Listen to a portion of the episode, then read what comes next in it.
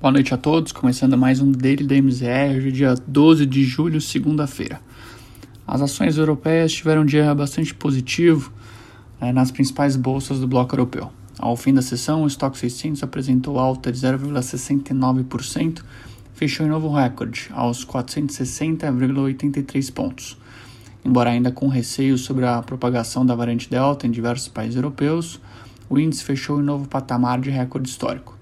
As constantes medidas de relaxamento co colaboraram para a alta dos índices, ainda que países mesclem aberturas com novas restrições, dado o aumento de novos casos em alguns países, como na Holanda e no Reino Unido.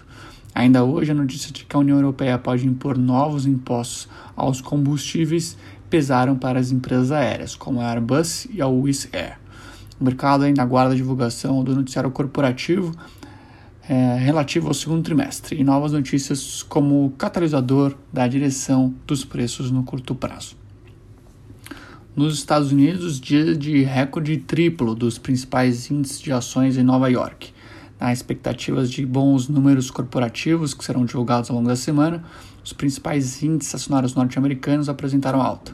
S&P encerrou o dia com valorização de 0,35%, Nasdaq teve ganhos de 0,21%, e Dow Jones encerrou em alta de 0,36%. Os ganhos vieram principalmente do setor financeiro, seguido por boa valorização do setor de comunicação.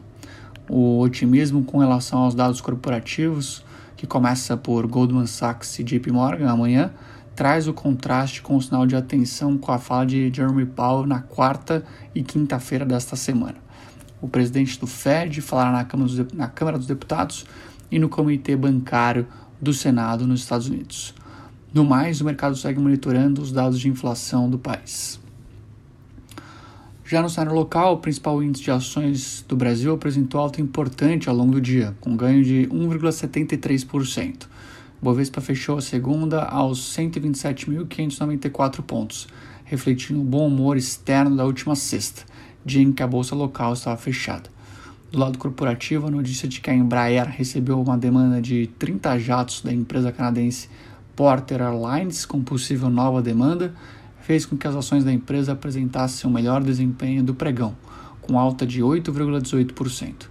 A despeito do cenário político interno, que segue bastante conturbado, as notícias sobre a possível não taxação de dividendos mostram que a reforma tributária pode ainda ser bastante modificada antes de avançar.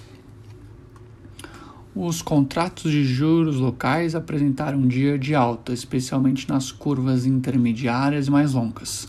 O mercado acompanhou de perto os comentários do diretor de política monetária Bruno Serra, que foram lidos com tendência a sinais mais duros na condução de retiradas de estímulos.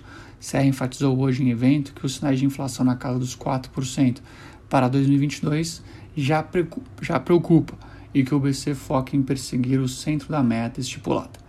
No mercado, as chances de uma possível alta de um ponto percentual já são vistas em maioria versus a manutenção do ritmo que temos observado até aqui. No cenário de câmbio, o dólar apresentou queda firme versus a moeda brasileira e fechou o dia cotado aos R$ 5,17, baixa de 1,13%. O tom mais hawkish de Bruno Serra hoje em evento colaborou para o fortalecimento da moeda brasileira. Além disso, a pressão dos agentes para a formação da Petax também trouxe alívio à moeda local. Por fim, o principal índice de fundos imobiliários da bolsa, o IFIX, registrou ganhos de 1,30%.